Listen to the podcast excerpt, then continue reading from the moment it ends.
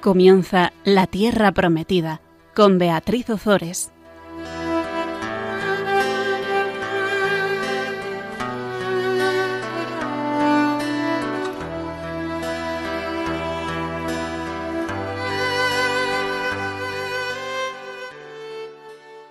Buenas tardes, queridos amigos de Radio María. Aquí estamos un miércoles más con todos vosotros compartiendo la palabra de Dios. Buenas tardes, Fabián. Buenas tardes, Bea.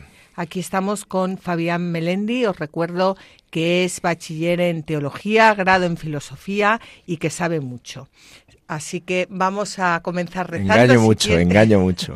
vamos a comenzar rezando y, y ya después empezamos el. Bueno, continuamos con Salomón. Vamos a coger una oración de la liturgia bizantina. Rey celestial, consolador, espíritu de la verdad, que estás presente en todas partes y lo llenas todo, tesoro de todo bien y fuente de vida, ven y haz de nosotros tu morada, purifícanos de toda mancha y salva nuestras almas, tú que eres bueno. Pues después de esta oración tan, tan bonita, vamos a recordar lo que dijimos en el programa pasado. Hablábamos de Salomón que contrae matrimonio con la hija de Faraón, rey de Egipto, dando así a su reino rango internacional reconocido nada menos que por Egipto. El Señor se apareció a Salomón en sueños y le dijo que le pidiera lo que quisiera, y Salomón lo que le pidió fue un corazón dócil para juzgar al pueblo y para saber discernir entre el bien y el mal. Esta petición agradó mucho al Señor y el Señor le concede un corazón sabio e inteligente como no ha existido ni existirá otro jamás. Además, le concede riqueza, gloria y una larga vida para poder realizar con éxito las tareas propias de un rey, es decir, la administración de la justicia y la organización de la corte y del reino. Bueno, pues hoy vamos a comenzar, eh, bueno, vamos a continuar con, con, la prosperidad que empezaba a, a reinar en, en el reinado de, Salomón. Y el programa pasado lo terminábamos con una afirmación de que Judá e Israel eran tan numerosos como las arenas de la orilla del mar, comían, bebían y eran felices. Es una, una buena descripción de cómo, de cómo iba el tema. Yo cuando estaba preparando este, este programa, mm, hablando de las riquezas de, Salomón, el hombre más sabio, más eh, con más conocimientos y al final sabemos todos que, bueno pues que el, reino de, Salomón va a caer. Y recordaba los tres estos tres primeros reyes de, Israel eh, Saúl David y Salomón. Saúl como le dio la espalda al Señor y luego entre David y Salomón padre e hijo pues podríamos decir que Salomón incluso era más brillante que, que, que David. Pero al final el que tenía un corazón según eh, Dios fue siempre David, porque yo creo que esto es lo que nos enseñan, todo, bueno, nos enseña mucho más, ¿no? Pero él, él, él tenía, David fue muy pecador, no fue tan sabio como su hijo, eh, su reino no fue tan próspero como el de su hijo, pero tenía un corazón que agradaba al Señor, tenía un, corazón penitente, un corazón arrepentido, un corazón pecador, pero lleno de amor a la vez. Sí, es muy curioso, ¿no? Como la diferencia entre los tres es que Saúl se niega a, a obedecer la voluntad de Dios, Salomón directamente se aparta y David, a pesar de las muchas veces que cae, bueno, es lo que dice la escritura, ¿no? Si nosotros lo negamos, Él nos negará tal, pero si nosotros somos infieles, Él permanece fiel porque no puede negarse a sí mismo. Entonces David se agarró al, ancla fija, ¿no? Al ancla segura. A la fidelidad del Señor. Eso es. Sí. Bueno, pues vamos a continuar, si te parece, eh, Fabián, hablan, bueno, viendo cómo la palabra eh, de Dios nos, nos continúa hablando de esa paz y de esa prosperidad en el reino de Salomón. Estamos en el capítulo 5 del primer libro de Reyes y vamos a leer los versículos 1 al 4. Salomón gobernaba en todos los reinos comprendidos desde el río hasta el país de los filisteos y la frontera de Egipto. Estos le pagaron tributo y fueron vasallos de Salomón mientras vivió. El aprovisionamiento diario de Salomón incluía 30 cargas de flor de harina, 60 cargas de harina corriente, 10 bueyes cebados, 20 toros de pasto y 100 ovejas, aparte de gacelas, gansos y aves de corral. Él en efecto dominaba en todo el otro lado del río, desde Tifsai hasta Gaza, y sobre todos los reyes del otro lado del río. Gozó de paz con todos los territorios de alrededor. Pues esta magnificencia y poderío militar de, de Salomón, esta mm, grandeza de, de, Israel durante su reinado y la paz y, y felicidad del pueblo vienen descritos en estos versículos con podríamos decir, cierta dosis de exageración, porque que todos los países, desde el Éufrates, que es el río por excelencia, hasta Egipto, le estuviesen sometidos, pues es una afirmación que no se corresponde con la barrera que representan Edom y Siria y que veremos más adelante. Pero lo que realmente quiere decir el geógrafo es que el reino de Salomón era grandioso como puede ser el de todo bautizado, porque por el bautismo somos sacerdotes, profetas y reyes, como puede ser el del bautizado cuando busca la gloria de Dios. Y creo que esto es algo importante porque la grandeza del reino llega cuando servimos al Señor y la, la pobreza llega cuando nos servimos a nosotros mismos. Y podemos aplicar estas líneas a, nosotros, a, a, nuestro reinado, porque nosotros por el bautismo tenemos un reino, que es el reino de nuestro Señor Jesucristo, y cuanto más luchamos por la santidad, más grande es ese reino, más grande se hace ese reino en la tierra. Y de todas formas, eh, aunque estos pequeños eh, reinos tuvieron varios enfrentamientos con Salomón a lo largo de todo su reinado, solo se va a hablar de ellos más adelante. Y es como si el autor sagrado quisiera dejarnos claro que si Salomón hubiera seguido por el camino de la sabiduría y no hubiera sucumbido al pecado, podría haber triunfado en todos ellos y haberlos anexionado a sus tropas sin problema. Pero veremos cómo el problema de, de Salomón es el pecado, no, no como lo fue en el caso de su padre David, como ya dijimos al principio del programa, sino el entronarse, el asentarse en, en, su pecado sin bajar la cabeza como hizo, hizo su padre y, si, y, si, y, sin pedir perdón. Y por eso estos pueblos, y especialmente Damasco, se van a convertir en uno de los, de los mm, enemigos eh, más potentes de, de, Israel. Y volvemos a lo mismo, cuando nos apropiamos de la, de la gloria de Dios, es decir, cuando pecamos, eh, esas situaciones, realidades, vicios que podríamos haber conquistado para la gloria de Dios se vuelven en nuestra en nuestra contra. Y esto es lo que lo que el autor sagrado nos quiere decir con esta enseñanza de Salomón. Tú te das cuenta, ahora estabas hablando, ¿no?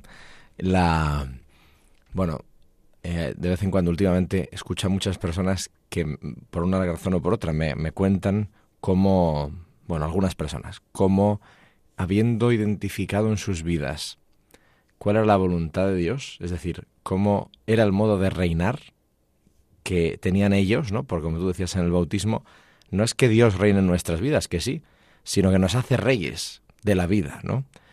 Y estas personas me han ido contando últimamente cómo habían ellos frustrado el plan de bendición que Dios tenía para ellos, ¿no? Pero que sin embargo Dios es tan grande que reconstruye las vidas. O sea, estábamos viendo a Salomón, ¿no? Salomón es el heredero de David.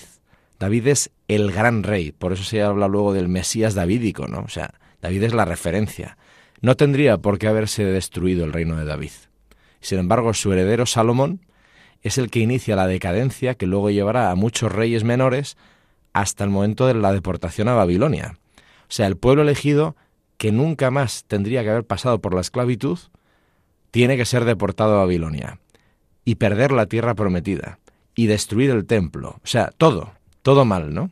Parece que todo ha terminado por la infidelidad de los hombres al plan de Dios. Y sin embargo, no acaba ahí la historia. La historia acaba que un rey extranjero, por equilibrios políticos o por lo que sea, reenvía al pueblo elegido a la tierra prometida, el pueblo, el templo se reconstruye, se redescubre la ley y se reabre la esperanza del Mesías, ¿no?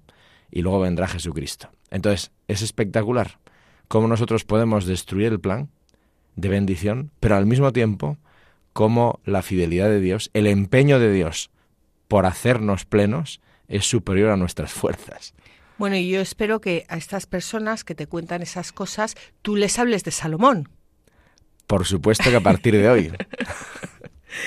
bueno, y fíjate, Fabián, que las cargas en hebreo cor equivalían al peso que podía transportar un asno, es decir, aproximadamente a 364 litros. O sea, que es que Claro, vemos a estos reyes tan ricos, pero el consumo diario es, es, es enorme. Claro, es la, la, opulencia, esta opulencia requiere un consumo impresionante. Es que 30 cargas de flor de harina son 10.920 kilos y 60 cargos de harina corriente son 21.840 kilos. O sea, que tener un, un, reinado grande en la tierra, con, un, con esa opulencia, tiene que requiere muchas personas eh, sirviendo al rey, pero con sus con sus bienes, con, con, sus ganancias, con sus hijos y con sus propias vidas. O sea, esto no es, no es eh, como el reino de Cristo, que es, es, es distinto. Es, es, Cristo el que viene a servirnos a servirnos a nosotros. Nosotros en, con los reyes del mundo somos nosotros los que le servimos a él y un reinado grande, pues, pues requiere muchos kilos de harina. Y... sí, a veces por eso no lo sé, pero a veces, a veces uno dice, qué suerte aquellos que en este mundo pasan por, por malditos, pasan por porque no han tenido suerte, ¿no? Porque como esta vida va de la vida eterna, en realidad podríamos pensar, ¿no? Nunca se sabe qué hay dentro del corazón de una persona, pero en realidad lo tienen más fácil. Porque Salomón es que lo tenía muy difícil. ¿Cómo no te lo ibas a creer mm. que eras Dios si dominabas? Claro, el joven rico. Eso es. Sí.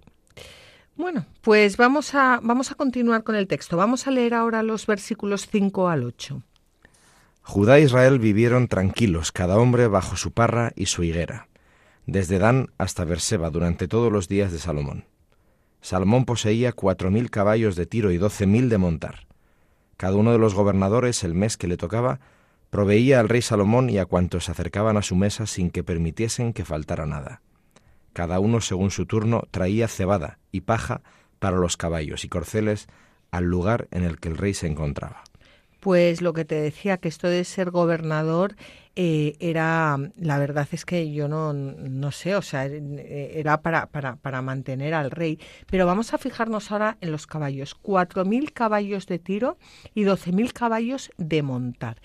Y estos caballos significaban un peligro para Israel, pero no porque lo diga yo, sino porque lo dice el libro del Deuteronomio. Y voy a leer lo que dice el libro del Deuteronomio. Cuando entres en la tierra que el Señor tu Dios te da y la tomes en posesión y te asientes en ella, si dijeras, voy a constituir un rey sobre mí como todas las naciones que me rodean, podrás establecer sobre ti un rey, el que elija el Señor tu Dios. De entre tus hermanos instituirás un rey sobre ti. No podrás poner sobre ti a un extranjero que no sea hermano tuyo.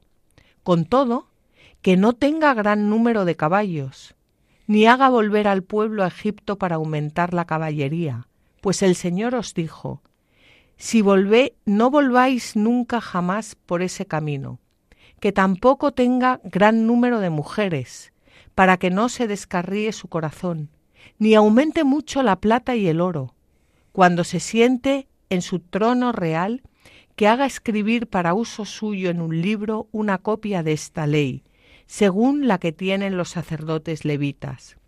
La tendrá consigo y la leerá todos los días de su vida, para que aprenda a temer al Señor su Dios, guardando y poniendo en práctica todas las palabras de esta ley y estos decretos, y para que no se enorgullezca su corazón por encima de sus hermanos, ni se aparte de los mandamientos, ni a derecha ni a izquierda, y se prolonguen en medio de Israel los días de su reinado, tanto del suyo como el del de sus hijos.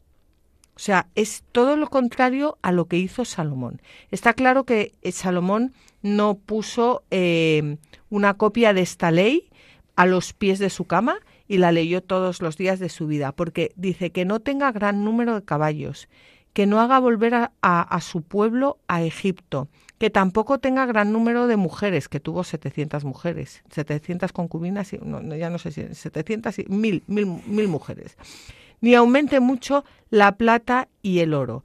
Estas indicaciones lo que hacen es referencia a los peligros y, esto lo, podemos traer hoy, hoy en día perfectamente a los peligros que los deseos de alcanzar, incluso superar el poderío militar basado principalmente en la caballería, eh, y de superar también el lujo y las riquezas de otras cortes orientales pueden traer sobre el rey. ¿Qué, cuál es el peligro? La infidelidad al Señor y el despotismo sobre sus hermanos. Es que el propio texto del Deuteronomio habla, ¿eh? Dice, para que no se enorgullezca su corazón por encima de sus hermanos. Llama hermanos a sus súbditos. Y luego, eh, claro, pues ya está ahí atrás, atrás, ¿no? Y se prolonguen en medio de Israel los días de su reinado, tanto del suyo como del de sus hijos. Es que el reinado de Salomón era para el bien de Israel no era para su provecho.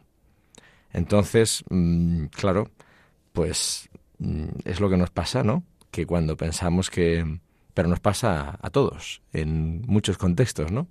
Cuando pensamos que nuestros dones son para nuestro bien y no para dar gloria a Dios y para el bien de nuestros hermanos, pues... Pues, pues nos despistamos totalmente. Hay otra cosa, ahora leyendo esto que decías tú, ¿no? Al pie de su cama, leer la palabra de la ley, bueno, la ley, ¿no? Todos los días de su vida.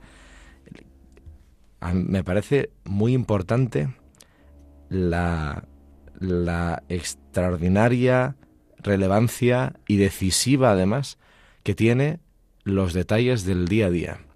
O sea, nos jugamos la fidelidad, pienso, ¿eh? Nos jugamos la fidelidad a la voluntad de Dios, al bien que nos corresponde desarrollar y acoger, Em, en los detalles del día a día, porque cuando te quieres dar cuenta, eres distinto. Sí, sí. Porque tus hábitos han cambiado, tú te has ido dejando, no te has dado cuenta y cuando te quieres dar cuenta, ya ni siquiera reconoces cuál es la voluntad de Dios, el bien que te corresponde desarrollar y acoger en tu vida. Y, es mucho más difícil reaccionar. Por eso... Y, esto es en, en un cristiano lo primero que deja es, la, oración. Está clarísimo. Claro. Porque total, Dios no se queja, pero el día que quieres escuchar su voz te has hecho insensible. Totalmente, totalmente, totalmente. Pues vamos a, continuar hablando de la, de la sabiduría de, de, Salomón y vamos a leer los versículos 9 al 14 del capítulo 5 del primer libro de Reyes. Dios también concedió a Salomón una sabiduría y una inteligencia muy notables, y un corazón tan grande como la arena de las orillas del mar. La sabiduría de Salomón sobrepasaba la sabiduría de todos los hijos de Oriente, y toda la sabiduría de Egipto. Fue el más sabio de todos los hombres, más que Etán, el Ezragita, y más que Emán, Calcol y Dardá, hijos de Mahol. Su fama se extendió por todas las naciones de alrededor pronunció tres mil proverbios y sus canciones fueron cinco mil. Habló acerca de las plantas desde el cedro que está en el Líbano hasta el hisopo que brota en las paredes. Disertó sobre animales de carga, aves, reptiles y peces. De todos los pueblos venían a escuchar la sabiduría de Salomón, gentes enviadas por todos los reyes de la tierra que habían oído hablar de su sabiduría.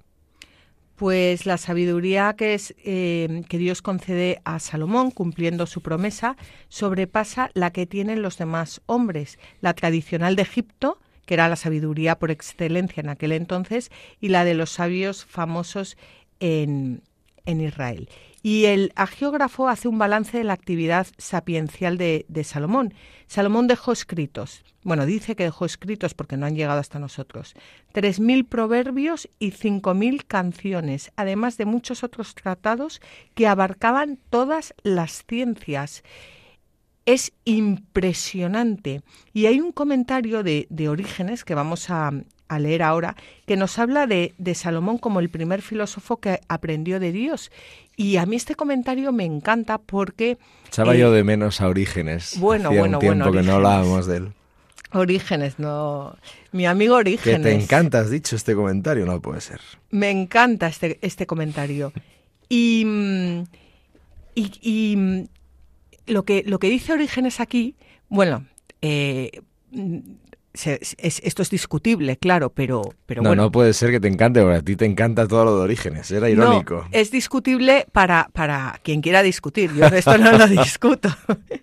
él, él dice que toda eh, la, la, ciencia eh, griega, la filosofía griega, que es pues lo que nosotros hemos aprendido, ¿no? Que viene de Salomón, porque no hay hombre más sabio, y eso lo dijo Jesucristo, que Salomón.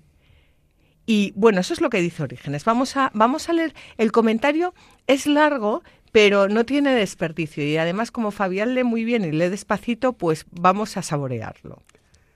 En primer lugar, intentemos indagar cuidadosamente qué significado pueda tener el hecho de que habiendo recibido la Iglesia de Dios tres libros escritos por Salomón, se ponga como primero de ellos el libro de los Proverbios Segundo, el que llamamos Eclesiastés. Y solo en tercer lugar, el Cantar de los Cantares. Lo que a mí se me ocurre sobre este particular es lo siguiente. Las ciencias generales por las que se llega al conocimiento de las cosas son tres, que los griegos llamaron ética, física y enóptica, y que nosotros podemos denominar moral, natural y contemplativa. En mi opinión, estas ciencias las tomaron algunos sabios griegos de Salomón, que por su mayor antigüedad las aprendió por obra del Espíritu de Dios, mucho antes que ellos las presentaran como invención propia y las dejaran en herencia a la posteridad, incluidas en los volúmenes de sus doctrinas. Pero como dijimos, antes que todos las descubrió y enseñó Salomón, gracias a la sabiduría que recibió de Dios, según está escrito. Y dio Dios a Salomón prudencia y sabiduría muy grandes, y una anchura de corazón como la arena que está en la orilla del mar. Y la sabiduría se multiplicó en él, muy por encima de todos los antiguos hijos de hombres, y por encima de todos los sabios de Egipto. Por consiguiente, Salomón puesto que quería distinguir y separar entre ellas a estas tres ciencias, esto es, la moral, la natural y la contemplativa, las dio a conocer en tres libros, dispuestos separadamente por su orden lógico. Así pues, primero enseñó en los Proverbios la doctrina moral, redactando las normas de vida en breves y sucintas sentencias, como era el caso. La segunda ciencia, la que se llama natural, la expuso en el Eclesiastés, en el cual, discurriendo largamente sobre temas naturales y distinguiendo lo inútil y vano de lo útil y necesario, exhorta a abandonar la vanidad y a buscar lo que es útil y recto. La cuestión contemplativa la enseñó en el Cantar de los Cantares, donde bajo la figura de la esposa y del esposo despierta el alma el amor de las cosas divinas y enseña que se ha de llegar a la unión con Dios por los caminos del amor. Bueno, resumiendo, ¿cómo podemos nosotros vivir sin conocer, sin saborear, sin, sin contemplar los proverbios, el eclesiastés y el cantar de los cantares escritos por una persona que ha recibido eh, toda la sabiduría de Dios. Bueno, toda no, pero mm, el que más. Es, es muy bonito lo que, porque durante este programa, y probablemente el siguiente, vamos a adentrarnos en autores clásicos, ¿no? Orígenes y otros, que tienen una forma, podríamos decir, muy ingenua de acercarse a las cosas, porque hoy en día, en fin, con los estudios sobre la fundamentación de los textos bíblicos y tal, bueno, hay mucho debate, ¿no? Pero en el fondo, si traspasamos esa ingenuidad aparente, que a nosotros nos hace un poco sonreírnos, ¿no? Por cretinillos intelectuales que nos hemos vuelto un poco, algunos por lo menos. Sin embargo, cuando vas a la profundidad, esta gente tiene una capacidad de leer en la escritura la sabiduría de Dios, o sea, saborean hasta tal punto los textos y las palabras les gritan tanto que es un, un desbordamiento. O sea, estos tienen una capacidad de aprovechar hasta la última gota de sabiduría que el Señor a través de la revelación nos ha dado, que es maravilloso. O sea, estos disfrutan eh, con, la, con la escritura. Y entonces, eh, como son medio orientales todos, pues son súper poéticos, ¿no? Y entonces tienen aquí un, un despliegue de belleza, de amor apasionado por la escritura, de olisquear cualquier rastro de Dios por el paso de estas letras, que es no solo admirable, es que es imitable, porque se nos va ahí la vida. Aquí estamos todos imitando esto, porque todos los que estamos escuchando este programa estamos locamente apasionados de amor por la Sagrada Escritura. Y bueno, es cierto que viene bien conocer eh, la exégesis y todas esas cosas, pero, pero, pero, pero nada como, como, como adentrarse de rodillas delante del Santísimo a, saborear la Sagrada Escritura. Y desde luego, qué mejor que lo que nos ha ocurrido a nosotros, Fabián, que es poder hacer este programa y dedicar tanto tiempo a la Sagrada Escritura. Es que es un regalo de Dios. Yo te lo agradezco mucho. Bueno, eh, pues, pues si yo a ti, es un regalo de Dios y a nuestros oyentes que, que podamos disfrutar y, y saborear con todos estos textos y aprender. Y Mm, perdona, ¿eh? al, hilo de, de los cretinillos intelectuales entre los que me incluyo. Qué diferencia tan enorme. Esto lo cuenta muy bien Rainiero Cantalamesa, cuando él era profesor ¿no? de universidad y un gran teólogo y demás, y de repente llegó un día en que él cuenta que se convirtió. Y entonces dijo, no, yo no puedo invertir mi vida en estudiar y en clasificar y en analizar y en explicar la escritura y los padres de la iglesia así. Yo lo que tengo que hacer es dejar que me hable y que transforme mi vida. Y le cambió la vida. No me extraña. No dejaba de saber muchísimo, pero de repente descubrió una nueva ciencia, que es la sabiduría de Dios, que se expresa a través de la escritura mucho más allá de los datos que las ciencias bíblicas transmiten. Y este hombre tuvo la gracia, por una parte, y la apertura, la humildad por otra, de dejarse impactar. Y ahí lo tenemos, que es un hombre que ha aportado tantísimo, ¿no? Pues nada, yo como me pienso ir al cielo por pura misericordia de Dios, cuando llegue lo primero que voy a hacer es ir a conocer a Orígenes. Vamos a hacer un pequeño descanso musical, una pausa musical y continuamos.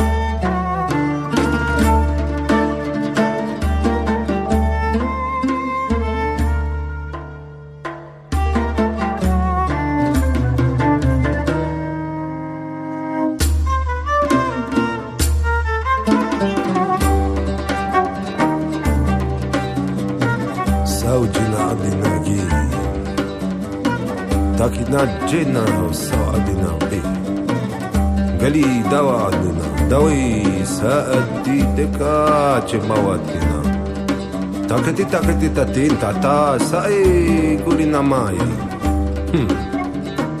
قولينا ماي جيبي دواي سيدنا وقو باينا باينا تاتينا سي تاكتنا دا جينا باو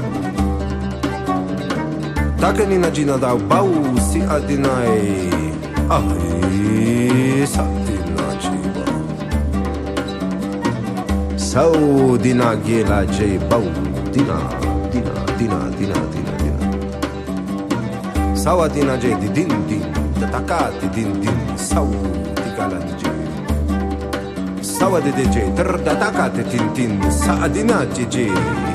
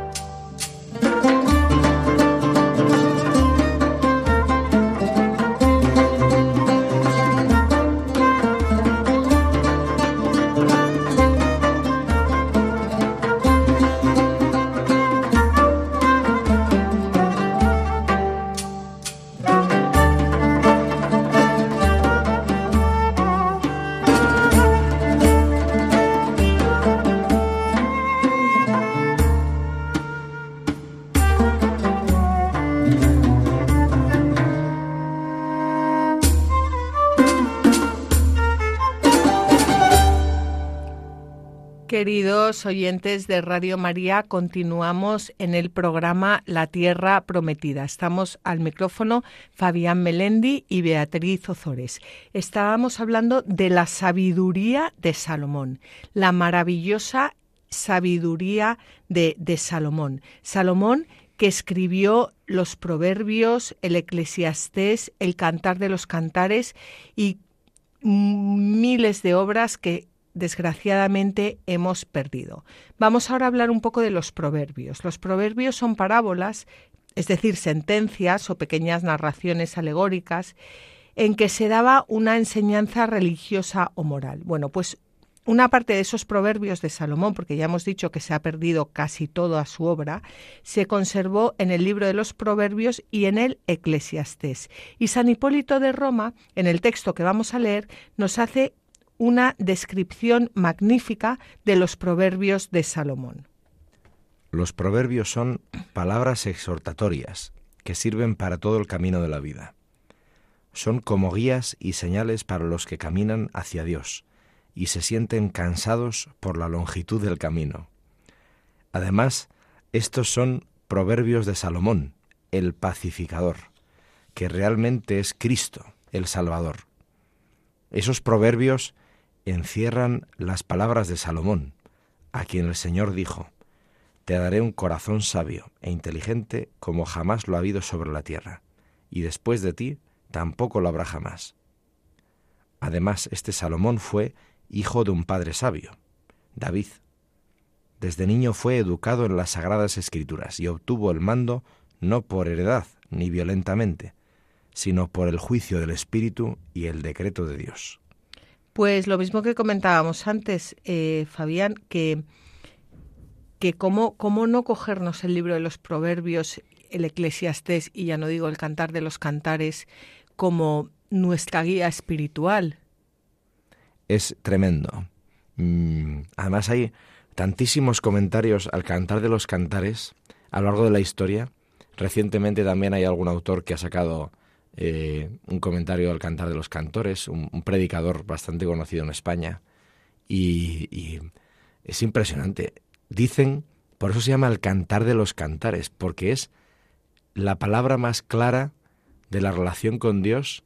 Hay un, hay un mis, misdra, ¿no? Un, no un misdra. Bueno, una de estas historias que cuentan los, los rabinos, un midras, perdón, un midras, que habla de eso, de que el cantar de los cantares es, está en el centro, porque claro, en el Antiguo Testamento, ¿no? Solo la primera mitad de la Biblia, está en el centro porque es la palabra más clara que se nos ha dado de qué es la relación del hombre con Dios. Precisamente es un canto de amor. Bueno, y yo ni cuento aquí a nuestros oyentes lo que es el comentario de Orígenes al cantar de los cantares. Bueno, y como decíamos antes, mm, muchas de las obras de, Salomón se han perdido. De los 3.000 proverbios, solo nos queda un único libro. Y todos los demás eh, se perdieron durante la cautividad. Y de los 1.005 cánticos, solo nos queda uno, que es el cantar de los, de los cantares. Pues, en fin, Dios ha permitido que sea así y por, y por algo será. Es importante también que nos demos cuenta que en aquella época, al igual que sucedía en Mesopotamia y Egipto, la sabiduría no es como ahora que yo lo veo con, mis hijos, que es que estudian ya unas carreras, que es que es ya no, no, no es, son la carrera de la carrera de, de, de, cómo se hace un tornillo, no sé. la, especialidad de la especialidad. Pues, pues aquí no. Eh, en, esta época la sabiduría incluía también conocimientos de botánica, de zoología, era realmente un saber enciclopédico hasta el punto que dice eh, la Biblia desde el cedro hasta el hisopo, o sea, es decir, desde la planta más grande hasta, hasta la más eh, pequeña. Mm, que, no sé, me, me, hubiera encantado en, bueno, mm, conocer y conocer a, la sabiduría de, de, Salomón, que por otra parte la conocemos porque, porque, porque nos la ha traído nuestro Señor Jesucristo. Pero, pero bueno, así queda Salomón en la tradición bíblica como el primer impulsor de la, de la sabiduría en la corte y como el más sabio de los hombres. Solo en el Nuevo Testamento se recordará que Jesús afirmó ser superior a Salomón cuando dijo Jesús, la reina del sur se levantará en el juicio contra los hombres de esta generación y los condenará, porque vino de los confines de la tierra para oír la sabiduría de Salomón y daos cuenta de que aquí hay algo más que Salomón. Bueno, pues por eso, como bien nos dice San Ambrosio, el camino del cristianismo para alcanzar la verdadera sabiduría es el camino de la fe. No todos pueden percibir la sabiduría en toda su perfección, como Salomón o Daniel, a todos, sin embargo, se les infunde, según su capacidad, el espíritu de sabiduría, con tal de que tengan fe. Si crees, posees el espíritu de sabiduría. Claro, el problema es que no creemos. Esto es muy, muy llamativo, no es una excusa, ¿no? De no, de no estudiar, pero es un hecho innegable, ¿no? Que hay personas simples que, sin embargo, dan cien mil vueltas a los que han leído mucho, ¿no? Porque les dan cien mil vueltas porque no se trata de leer solo, se trata de vivir y de abrirse al espíritu. Y cuando eso ocurre, pues es, es impresionante, se nota la autoridad con la que hablan sin pretenderlo, ¿no?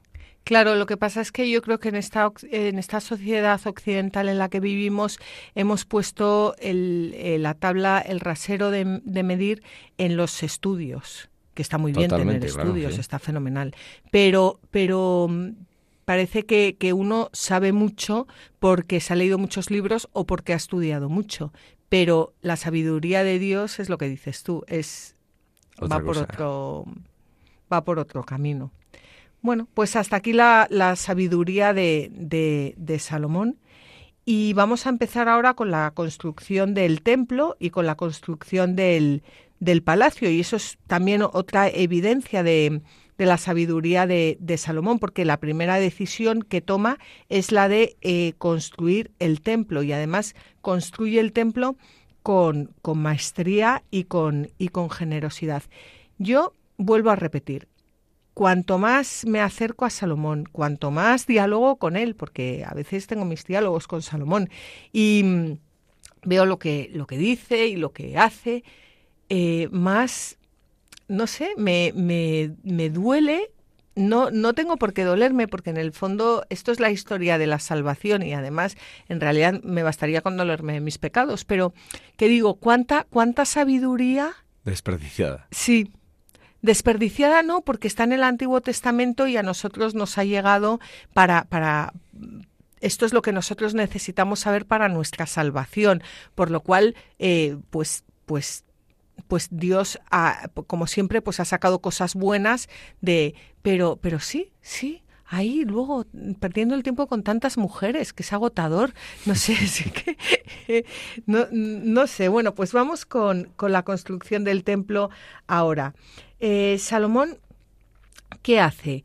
Pues desarrollar el intercambio de mercancías con los países vecinos, especialmente con los fenicios y con su, con su rey Hiram, que reinó del 998 al 944 a.C., y con el que ya su padre David había entablado relaciones amistosas. Comenzamos, eh, eh, perdón, leemos el versículo 15 del capítulo 5 del primer libro de los Reyes. Hiram, rey de Tiro, envió a sus siervos a Salomón porque se enteró de que le habían ungido rey en lugar de su padre. Y Hiram había sido desde siempre amigo de David. Bueno, pues ahí vemos esa, esa amistad y vamos a ver lo que le responde Salomón a Hiram, rey de Tiro. Salomón mandó decir a Hiram, Tú conociste a mi padre David y sabes que él no pudo construir un templo en honor del nombre del Señor su Dios a causa de las guerras que le envolvieron, hasta que el Señor puso a sus enemigos bajo las plantas de sus pies. Ahora el Señor mi Dios me ha concedido tranquilidad por todas partes. No tengo adversarios ni guerras. Por tanto, he decidido construir un templo en honor del nombre del Señor mi Dios, tal como el Señor habló a mi padre David diciendo, tu Hijo, al que estableceré sobre tu trono después de ti, edificará el templo en honor de mi nombre. Ahora pues, ordena que corten cedros del Líbano para mí. Mis siervos acompañarán a los tuyos, y yo te pagaré el jornal de tus siervos, tal como lo establezcas. Porque tú sabes que no hay entre nosotros quien entienda de cortar árboles como los idóneos. Cuando Hiram oyó las palabras de Salomón, se alogró mucho y exclamó, Bendito sea hoy el Señor, pues ha concedido a David un hijo sabio para ese pueblo numeroso. Bueno, pues nada, en, Palestina no, no faltaban bosques, había muchísimos bosques, pero no la madera de los bosques de Palestina no les proporcionaban eh, maderas de, de construcción y además los israelitas no tenían eh, experiencia en esa industria ni tenían nada, por eso em, Salomón va a hacer una alianza con el, con el rey de Tiro. Yo de aquí quería recalcar cuando dice, ahora el Señor mi Dios me ha concedido tranquilidad por todas partes, no tengo adversarios ni guerras, y por eso se va a dedicar a hacer un, templo a, Salomón. A Yahvé, al Señor. Perdón, al Señor. Y yo pregunto, cuando el Señor nos concede un poco de tranquilidad y no tenemos adversarios ni tenemos guerras, que no, bueno, no suele ser muy, muy frecuente, pero ¿qué, ¿qué hacemos nosotros? ¿Construimos un templo al Señor que caído a nuestros días es eh, levantamos nuestro templo interior que llevamos dentro, lo limpiamos, bueno, le hacemos un, un sitio donde Él pueda estar cómodamente o a qué nos dedicamos? Este es el tema que hablábamos de la infidelidad antes. Como en los pequeños detalles se te va quién eres y de repente ya no sabes por dónde tirar. Claro, porque el, eh, cuando Dios nos concede un, un, tiempo de tranquilidad, no es para estar todo el día en la discoteca bailando o para salir de juerga o para estar haciendo el, el, el tonto. No es que no es o para ver eso. la tele o dormir largas siestas o... Sí, sí. No, no es para eso. Y ya te, por lo menos hablo de los bautizados, porque bueno, es, esto es para todos, pero, pero si, si, si, si encima eres templo y sagrario de la Santísima Trinidad, y, estas son las típicas cosas que, que, el mundo te dice lo contrario, no tienes que descansar, venga, ponte a ver una película, eh, duerme, mmm, ¿no? Y, y, y, nos lo está diciendo aquí Dios, cuando es que es una lección. Y, es muy llamativo que llama a un amigo, Hiram, que es un rey de otro reino, que no es judío, y para construir el templo del Señor. Eh, bueno, ahora, ahora, matizaremos lo de que no conoce al Señor, pero, pero no es judío. Es decir, nuestro bautismo, ¿no? Nosotros somos sacerdotes, profetas y reyes, y estamos en medio del mundo y debemos estar en el medio del mundo porque a través de nosotros, no solo, pero también a través de nosotros, Cristo mismo está elevando con el Espíritu Santo toda la realidad al Padre. Entonces es muy importante que los cristianos estemos con los otros humanos y nos relacionemos con los otros humanos y colaboremos con los otros humanos, no solo porque en ellos también está la imagen de Dios, sino porque nuestra misión es, aunque ellos muchos no lo sepan en esta vida, juntos vamos al cielo. Por obra de la Iglesia. No sabemos el Señor a través de la Iglesia, ¿no? Por caminos misteriosos, pero, pero la voluntad de Dios es que todos los hombres se salven, ¿no? Y si no llegan a profesar el nombre de Jesús como el Señor conscientemente en esta vida, por caminos misteriosos, con un corazón honesto y abierto a la verdad, el Señor quiere que todos los hombres se salven. Entonces, es una misión que no podemos renunciar a ella. Es muy importante. Muy importante, efectivamente. Lo que estamos aprendiendo con Salomón y con él. Y con Hiram. Y con Hiram. Vamos a ver qué, qué, qué le contesta Hiram a, a Salomón. Y Hiram mandó decir a Salomón, He escuchado el mensaje que me enviaste. Cumpliré todos tus deseos sobre las maderas de cedro y de abeto. Mis siervos las bajarán desde el Líbano hasta el mar. Yo las transportaré en balsas por mar hasta el lugar que me indiques. Las descargaré allí y tú te las llevarás. Por tu parte cumplirás mi deseo, suministrándome alimentos para mi casa. Girán proporcionaba a Salomón toda la madera de cedro y de abeto que éste quería, y Salomón le entregaba a Girán veinte mil cargas de trigo para el alimento de su casa y veinte cargas de aceite de oliva prensada. Todo esto entregaba Salomón a Hiram año tras año. El Señor otorgó sabiduría a Salomón, tal como le había prometido. Hubo paz entre Hiram y Salomón, y ambos sellaron una alianza. Bueno, pues si Demer dice que Hiram no dudó en ayudar a Salomón porque anterior, anteriormente David lo había convertido a la religión de Dios. Vamos a leer el comentario. Este Hiram se había convertido a Dios por su relación con David y se alegró mucho cuando escuchó que se construiría una casa para el Señor. Pidió que se le aprovisionara de pan y aceite como intercambio por la madera que entregó, pues según parece, los tirios y sidonios no sembraban ni cosechaban, pues su comercio era exclusivamente marítimo. Pero por mucho que Hiram se hubiera convertido, lo que leemos no es solo una ayuda, sino que es un intercambio. Estamos hablando de una alianza entre dos reyes del mundo, entre dos hombres, que mmm, deja mucho que desear, porque hoy mmm, tenemos un pacto y mañana no. Y es que es así. Y esto lo que nos está llevando es a abrazar la alianza de Dios con, con los hombres. Este es el camino de la salvación. Sí, sí. Y no lo sé, pero vamos, yo calculo que el nivel de flipe que vamos a tener cuando se nos quite el velo de este mundo y entremos en la realidad eterna y podamos ver oír y percibir, darnos cuenta, constatar todo lo que se ha producido en este mundo, que no somos conscientes, ¿no? Pero no solo a la cantidad de gente que hemos colaborado en su salvación, sino la cantidad de gente que ha colaborado en nuestra salvación.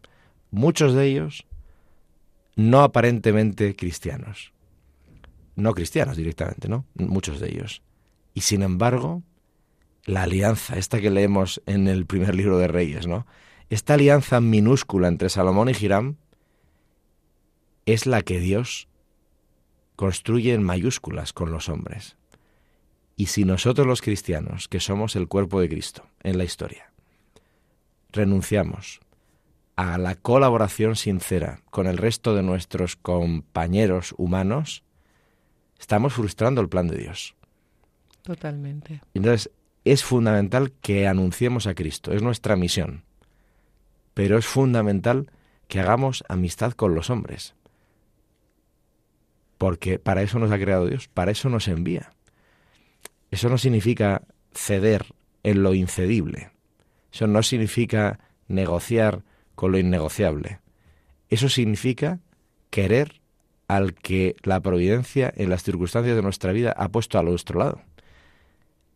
¿Cuántos de nosotros tenemos la experiencia de que mucha gente que aparentemente no conoce a Cristo, sin embargo, se deja permear por la acción del Espíritu Santo más que los que tenemos toda la verborrea, ¿no? Pero tenemos un corazón endurecido. Entonces, el otro lado del velo va a ser una cosa asombrosa. ¿eh? Sí, nos vamos a llevar muchas sorpresas, muchas. Pero en fin, por eso, mientras estamos aquí, vamos a hacer lo que podamos. sí, sí. Y vamos a ver a, Salomón también como figura de, de, Cristo en el siguiente comentario de San Efrén de Nisibi. Aquí no hay que descubrir ningún sentido escondido pues en este hecho hay una analogía clara con Cristo, en lo que hizo Salomón. Es decir, edificó la iglesia. Lo mismo que Salomón solicitó que se cortaran maderas del Líbano y piedras que se enviarían por mar para poder emplearlas en la construcción del templo, así también Cristo llevó a judíos y gentiles desde la selva de la infidelidad hasta el edificio del templo, no construido éste por manos humanas, sino por las aguas del bautismo. A mí me encanta el Antiguo Testamento porque como todo él habla de Cristo es como como un como una muchas veces se ve claramente como en el caso de Salomón que es figura de Cristo y otras pues no se ve, pero pero dices, bueno, pues a ver a ver dónde encuentro a Cristo aquí. Claro, y en todas partes dice Fren.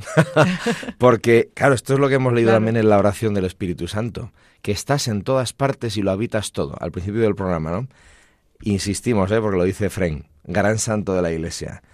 Claro que hay que leer esto en clave judíos y gentiles. Nosotros, la mayoría de los que estamos en el programa, escuchando o hablando, somos gentiles, no somos judíos. Y sin embargo ha llegado a nosotros el Evangelio y hemos recibido el bautismo, que es lo mejor que puede recibir un ser humano.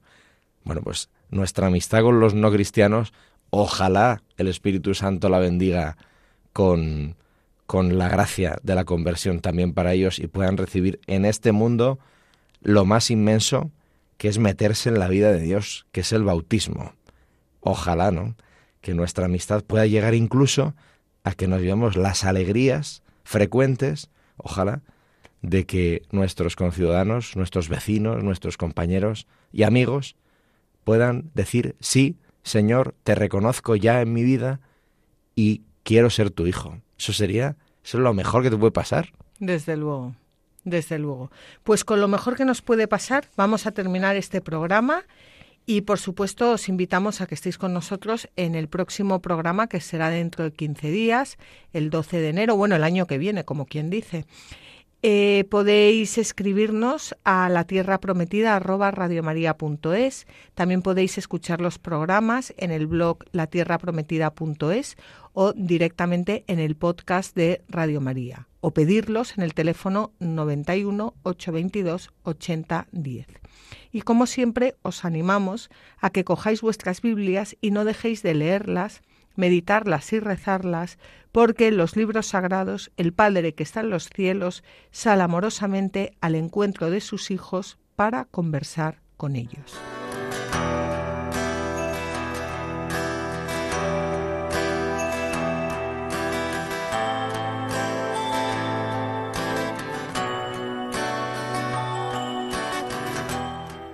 Así concluye La Tierra Prometida con Beatriz Ozores.